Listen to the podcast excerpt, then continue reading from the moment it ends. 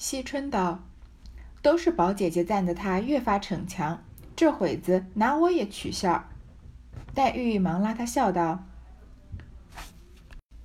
还是单画这园子呢，还是连我们众人都画在上头呢？”惜春道：“原说只画这园子的，昨儿老太太又说单画园，单画的园子成了个房样子了，叫连人都画上，就像行乐似的才好。”我又不会这宫戏楼台，又不会画人物，又不好驳回，正为这个为难呢。黛玉道：“人物还容易，你草虫上不能。”李纨道：“你又说不通的话了。这个上头哪里又用得着草虫？或者翎毛，倒要一点点缀一两样。”黛玉笑道：“别的草虫不画罢了，昨儿母蝗虫不画上，岂不缺了点？”众人听了，又都笑起来。黛玉一面笑得两手捧着胸口，一面说道：“你快画吧，我连提拔都有了，起个名字就叫做‘邪皇大嚼图’。”众人听了，越发轰然大笑，前仰后合。只听咕咚一声响，不知什么倒了，急忙看时，原来是湘云伏在椅子背儿上，那椅子原不曾放稳。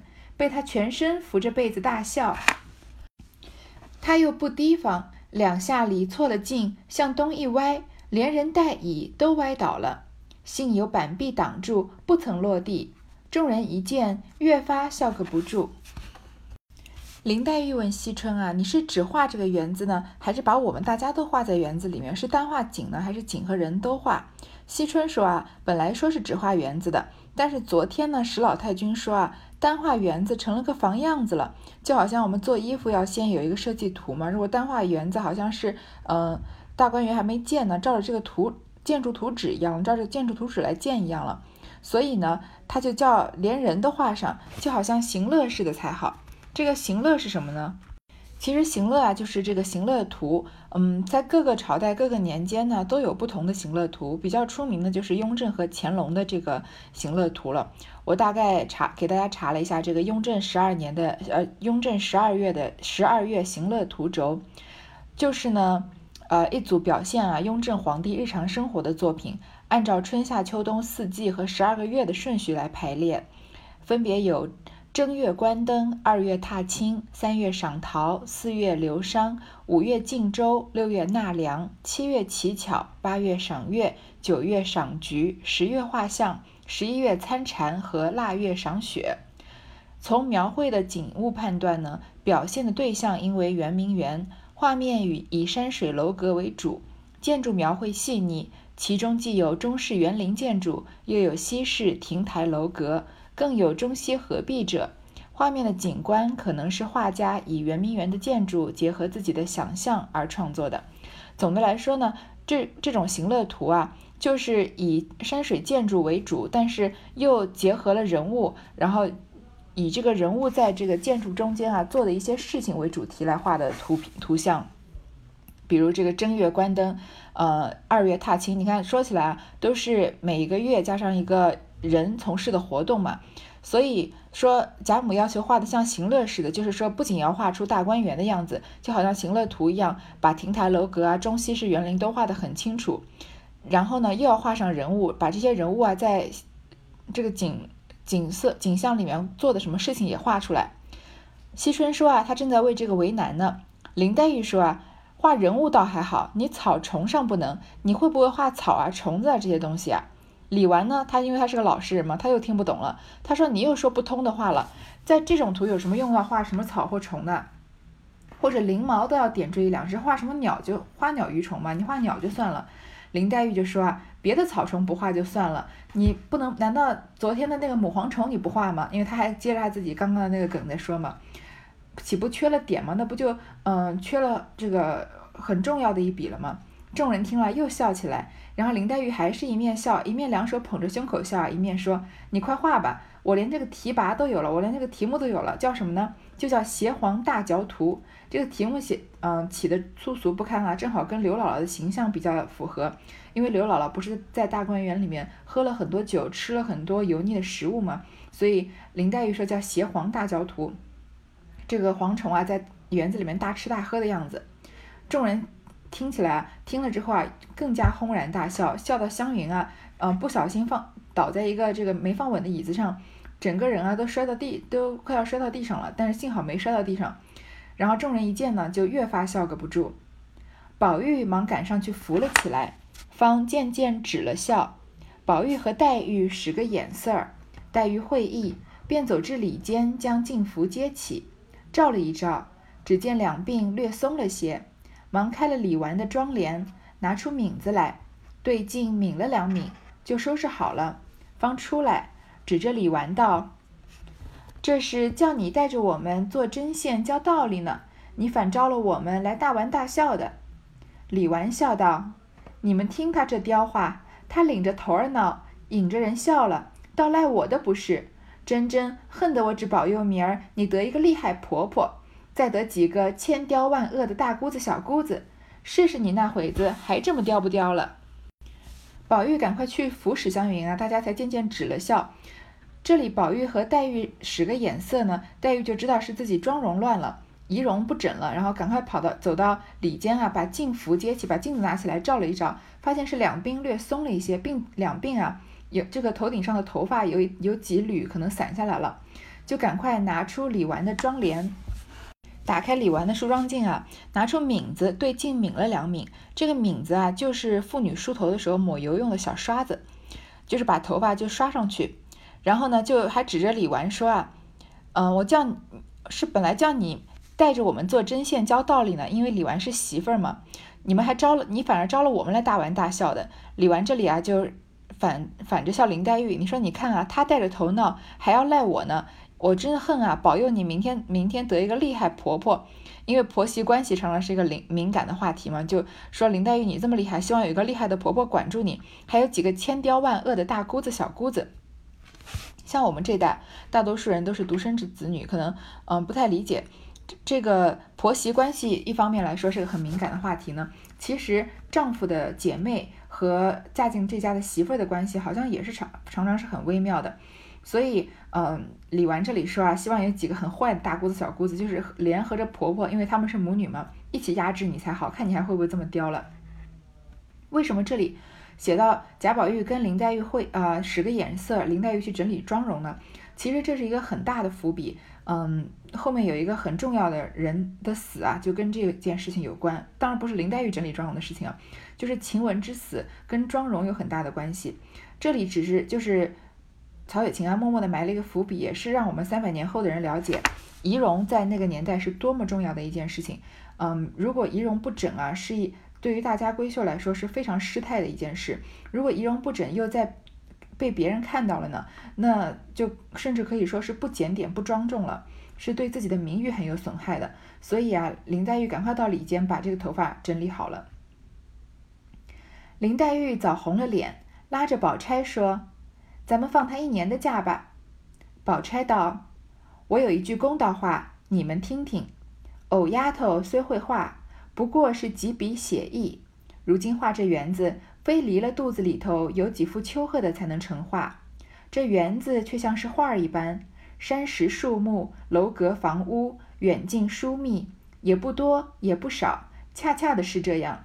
你只照样儿往纸上一画，是必不能讨好的。”这要看纸的地步远近，该多该少，分主分宾，该添的要添，该减的要减，该藏的要藏，该漏的要漏。这一起稿子再端详斟酌，方成一幅图样。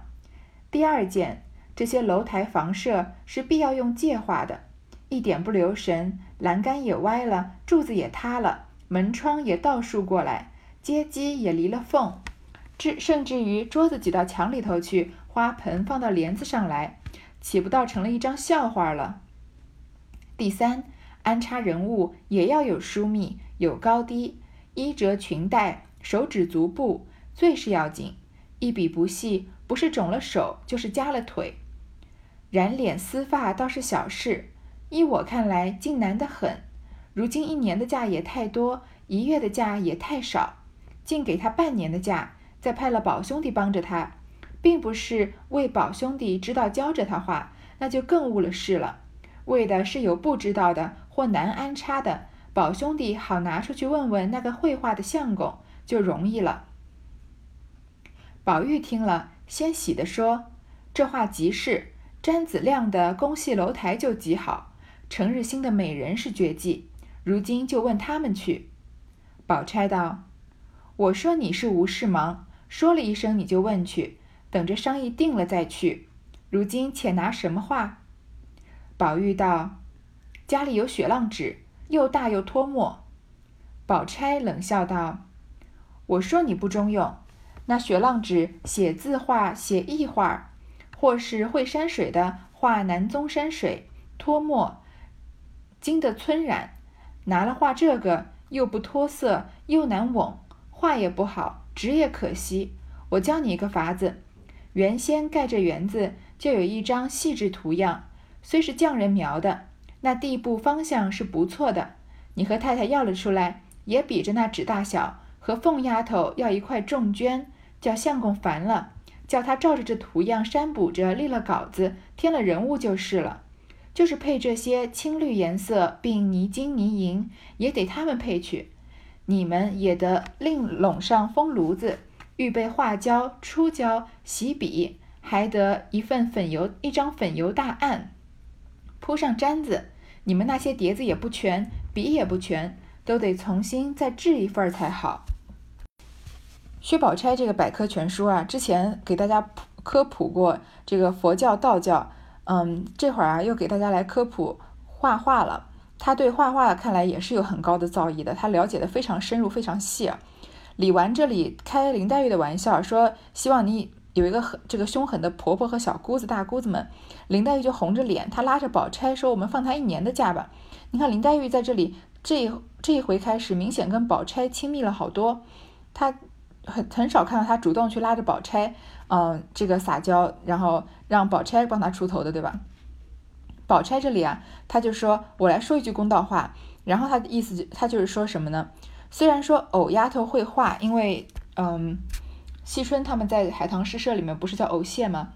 然后说啊，不过他就是会画几笔写意的，他是比较会画的是一种意境，并不是太会工笔细描。那画这个园子呢？非离了肚子里有几副丘壑的才能成画，因为园子是多大的一个工程啊！你首先你心里面要有一个蓝图，要有一个这个纵观全局，大概怎么样构图，大概要画哪一些呃这个重点的景象，然后呢，小到这个每一个景象景物内部的细节，这就是都是要这个胸中有丘壑的，你早在心中要打好草稿的。然后呢，这个园子啊像画一般。它里面的山石、树木、楼阁、房屋远近疏密啊，也不多，也不好，也不少，恰恰的是这样。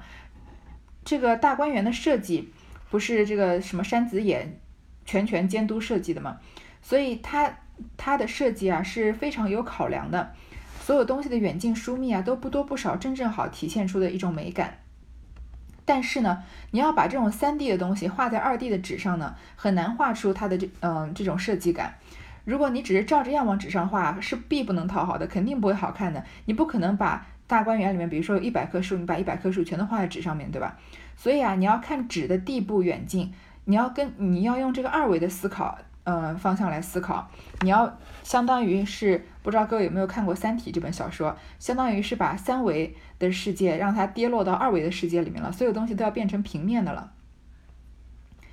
所以这个因为维度上的不同呢，所以导致它的美感啊就会差很多。所以要根据这个二维世界的呃审美观啊，该加的要加，该减的要减。你你比如说一百棵树，你不可能把它全部都画满，但是有一些东西如果少呢，你也不能你也不能就是嗯画的就是空落落的。然后呢，该藏的要藏，该露的要露，就是嗯所有东西啊就是要我们说鳞次栉比嘛，嗯不是鳞次栉比，那是形容楼的。应该是说要错落有致嘛，然后呢，这一起稿子啊要端详斟酌才能成一幅图样，这是第一啊，就是薛宝钗说的第一点，就是所有的东西啊要有重点，该多的该少的都要事先想好。第二点是什么呢？这些楼台房舍啊是必要用界画的。其实界画基本上就是用简单来说就是要用尺子来画，嗯，主要的。界画呢，总的来说呢，是一个中国画的技法的名称。所以他作画的时候啊，用这个戒尺引线，所以叫做界画。它不仅是单纯的用直尺啊，而且嗯，而是这个在古代啊，是用这种一支笔大概三分之二长的一个竹片，把它一头啊削成半圆，把它磨光，另外一头呢按笔杆的粗细啊刻一个凹槽，然后作为辅助工具，把这个戒尺啊放在需要的部位，然后再用这个竹片的凹槽抵住笔管，然后手手里就握着画笔和直竹片啊，让竹片紧贴着齿沿。按照戒尺的方向运笔，是尺子和笔是一起移动的，就能画出均匀笔直的线条。戒画呢，大多数都是用于画建筑物，和其他的工笔技法配合。所以，嗯，宝钗说这些房台楼舍嘛，因为都是用来画建筑物的，是要用戒画的。不然呢，如果不用尺的话，一点不留神啊，栏杆也歪了，柱子也塌了，所有东西啊，嗯，建筑的东西，因为它是大，它是要在画大观园嘛，是，嗯，应该是要用工笔的画法。不是写意的画法，所以栏杆啊、柱子啊、门窗这些东西啊，都必须要画的笔直，这个横平竖直的才好看，不然楼也歪了，门窗也倒过来，借机也离了缝，这个呃石头台阶之间的这个嗯分壁分布也不均匀的话，甚至桌子挤到墙头里去，花盆放在帘子上来，因为构图的原因呢，那不就成了一张笑话了吗？这个笑话就是一语双关，首先它是一幅画嘛，但是画的不好就变成个笑话了，这是第二点啊，要用尺。第三点呢，安插人物啊，也要有疏密有高低，不仅是景物要有，呃，该藏的藏，该露的露，人物也是要有疏密高低的。衣褶裙带手指足部最是要紧，不能因为人物在这个山水画里面就把人物随便的乱画。像我们现在看到的是，有的时候一些漫画，比如说，嗯，在以风景为主的时候，人物可能甚至是很简单的简笔画。但这里呢，薛宝钗的要求就是啊。一笔不细都不行，如要不然就不是肿了手，就是夹了腿。你人物在画里面，如果比如说手是肿的呀，腿是呃不对称的啊，或者染脸丝发，就是脸上有有不对劲啊，或头发不对称啊，倒倒是小事。依我看，竟难得很。就是你一笔不细啊，肿手、这个夹腿，还有染脸丝发都是小事了，有可能人物更大的这个不对称还搞笑呢。嗯，还能画得出来呢。所以啊，其实画这幅大观园是非常难的。但是，一年的假太多，一个月假太少了，他就说啊，不如给半年的假。而且呢，让宝兄弟帮他，并不是因为宝兄弟知道怎么画，要教他怎么画，这样会更务实。他这里不是说贾宝玉不会画画，如果他教惜春务实，而是说有两个人的话，这个嗯，反而更加耽误时间。为的是呢，万一惜春有什么不知道的，不知道或者难安插的，不知道怎么画进去的。宝兄弟可以拿出去问问绘画的相公，问问问民间真正绘画的人就容易了。贾宝玉就说啊，这话说的是，他就推荐了两个人，一个是詹子亮，一个是陈日新，一个人绘画楼台、亭台楼阁啊，一个人绘画美人，所以说就问他们去。宝钗就说啊，我说你是无事忙，就是你瞎忙嘛。我们现在还没说呢，嗯，惜春还没说他会不会画呢，你就要问问谁啊？等商议定了再去。然后宝钗啊又问要拿什么画。宝玉说啊，家里有雪浪纸，又大又脱墨。雪浪纸之前出现过的，就是雪浪尖，就是嗯，纸上其实是白纸，但是有雪浪的这个纹路，应该可能比较厚吧。宝玉说这个纸啊，这个纸很大，所以够画大观园嘛。又脱墨，墨在上面啊，不容易晕染开，就是比较能够嗯，就是在纸上面能成型。其实刚刚才讲到《三体》啊，雪浪纸在《三体》里面也出现过。我想刘慈欣一定是看过《红楼梦》的。雪浪纸，嗯，在《三体》里面也承载着一个重要的使命。然后宝钗就冷笑着说啊：“我说你不中用吧？雪浪纸是干嘛的呀？呃，写字画、写字画、写意画，要么就是写字，要么就是写意，或者是会山水的画，什么南宗山水脱墨，金的皴染，可以，嗯，可以画出这个物体的立体感。皴染啊，就是皴，就是。”一种表现在画里面表现这种山石啊或者树身表皮的脉络的这种纹理，染呢就是用墨水或者淡彩啊，嗯，刷这个画面不露笔痕或者少露笔痕啊，所以他们皴染就是要加强物体的立体感的。但是呢，拿了画这个啊，又不脱色，又难稳，画也不好，纸也可惜，既不能衬托出嗯牺牲要用的颜色啊，又难稳稳就是嗯。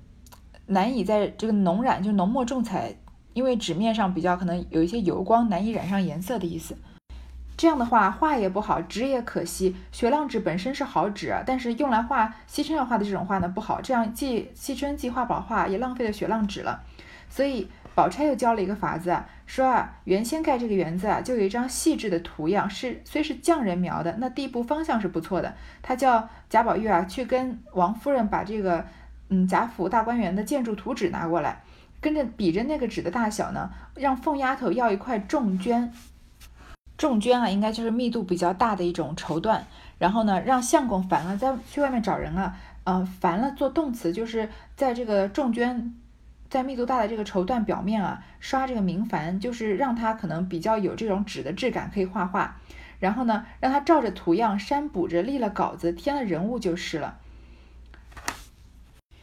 让这个惜春啊，照着建筑图纸啊删补删改着，然后立了稿子，把人物添上，就是配这些青绿颜色，并泥金泥银也得他们配去，也要外面的人来配这些颜色，嗯，就是惜春要上的颜色。然后呢，你们还另拢上风炉子，预备上什么画胶、出胶、洗笔，都是嗯惜春要用的工具，还要一张粉油大案，铺上毡子，因为画画，我们写毛笔字也知道。不太，嗯，不太好直接在这个平滑的桌面上写，因为写字会打滑，一般会垫上一张这种，嗯，比较粗糙的这种布，在呃宣纸的下面，这样写字写出来才比较，嗯，容易工整啊。然后呢，你们那些碟子也不全，笔也不全，都得都得重新再制一份才好。你看薛宝钗她不不亲自画画，但是她对画画的，嗯。几大要诀啊和需要的工具啊都非常的了如指掌，可见他的知识面是非常广的。惜春道：“我何曾有这些画器？不过随手写字的笔画画罢了。就是颜色，只有赭石、广花、藤黄、胭脂四样。再有，不过是两支着色笔就完了。”宝钗道：“你不该早说这些东西，我却还有，只是你也用不着，给你也白放着。”如今我且替你收着，等你用着这个时候，我送你些，也只可留着画扇子。若画这大幅的，也就可惜了的。今儿替你开个单子，照着单子和老太太要去，你们也未必知道的全。我说着，宝兄弟写。宝玉早已备下笔砚了，原怕记不清白，要写了记着。听宝钗如此说，喜得提起笔来静听。宝钗说道。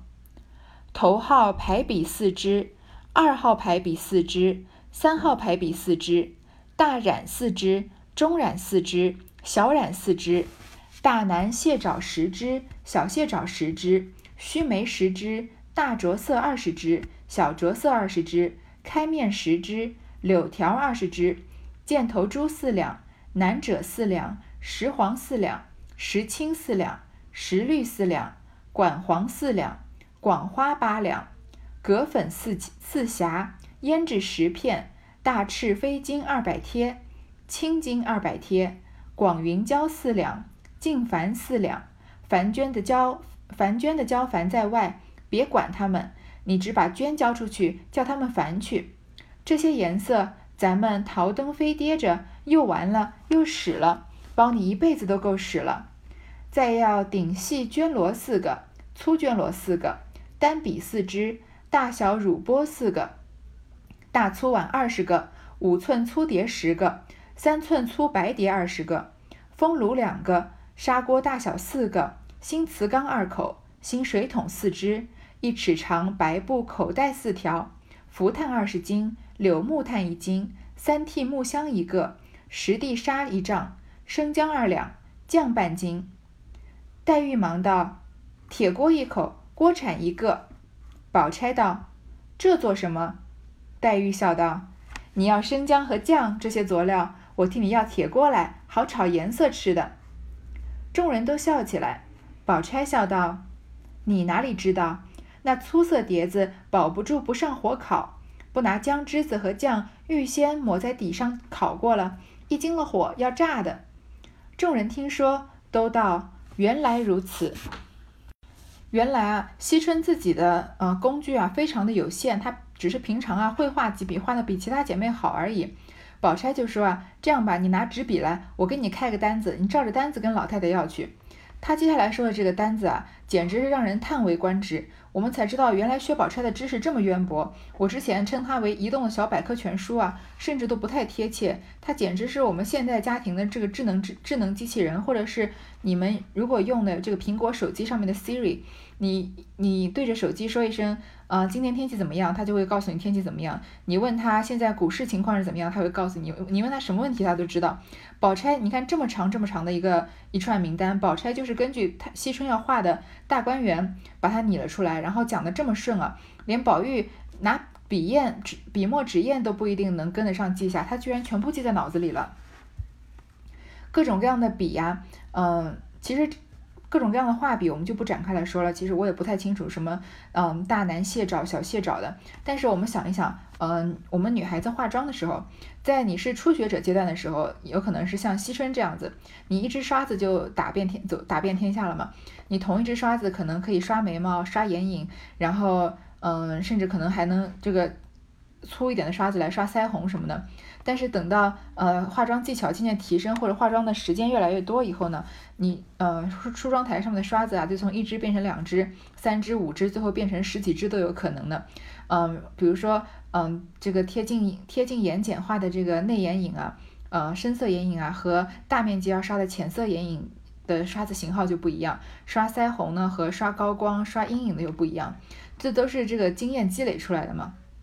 那薛宝钗也就是这样，她她连她把这个工具啊这么顺口的就报出来，可见她在绘画上的造诣也是非常高的。然后，嗯，她在说的时候还她还说啊，嗯，这个凡娟的焦凡在外面，你不要管他们，把娟给去叫他们烦就行了。就是之前不是说问王熙凤要这个重绢吗？她还知道啊，这个说要烦的话，你不用亲自去买那些原料，你让他们弄就行了。而且啊，这些。颜色啊，咱们桃灯飞跌着，又完了又使了，包你一辈子都够使了。它的这些颜色呢，画完大观园还剩好多好多，我们我们随便玩这些颜色，随便乱画，这一辈子都够画完的了。然后呢，还要了很多这个碟子，碟子肯定是用来盛颜色的。然后他最后他说到什么呀？要封炉，要砂锅，然后要新缸和桶，最后又说到呢，要生姜二两，酱半斤。前面说的都是画画有用的工具，突然这里说到生姜和酱啊，又说到锅。林黛玉就接，啊，铁锅一口，锅铲一个，他这也是插科打诨的。宝钗就说这个要干嘛呀？黛玉就笑着说啊，你都要生姜和酱是做这些佐料了，我就替你要个铁锅，好炒这些颜色吃。因为林黛玉不知道生姜和酱是干嘛的，突然在这里出现很突兀，大家都笑起来了。薛宝钗就说啊，你看薛宝钗很细心，这些经验啊，绝对不是书上读来的，一定是自己也会也会画画的人才会知道。他说啊，这个粗色碟子啊，保不住不上火烤。它成颜色的这些碟子呢，上火烤啊，很容易炸掉。要用姜和酱啊，先抹在底上烤过，这样子才能预防它爆炸。就好像，嗯，我们有时候，嗯，做菜的时候，嗯，也是要，就是要先用这个什么，把这个葱姜蒜爆香，对吧？这其实是为了增加菜的香味啊。但是 你先把油烧热，也能在。给这个锅和你要做的东西之间啊，加上一层介质，这样这些东西受热会比较均匀吗？大家都说啊，原来如此。你你看林黛呃薛宝钗太多才多才多艺了。前面林黛玉和贾宝玉打讥讽的时候，她随手就能说出一个这个佛家的故事。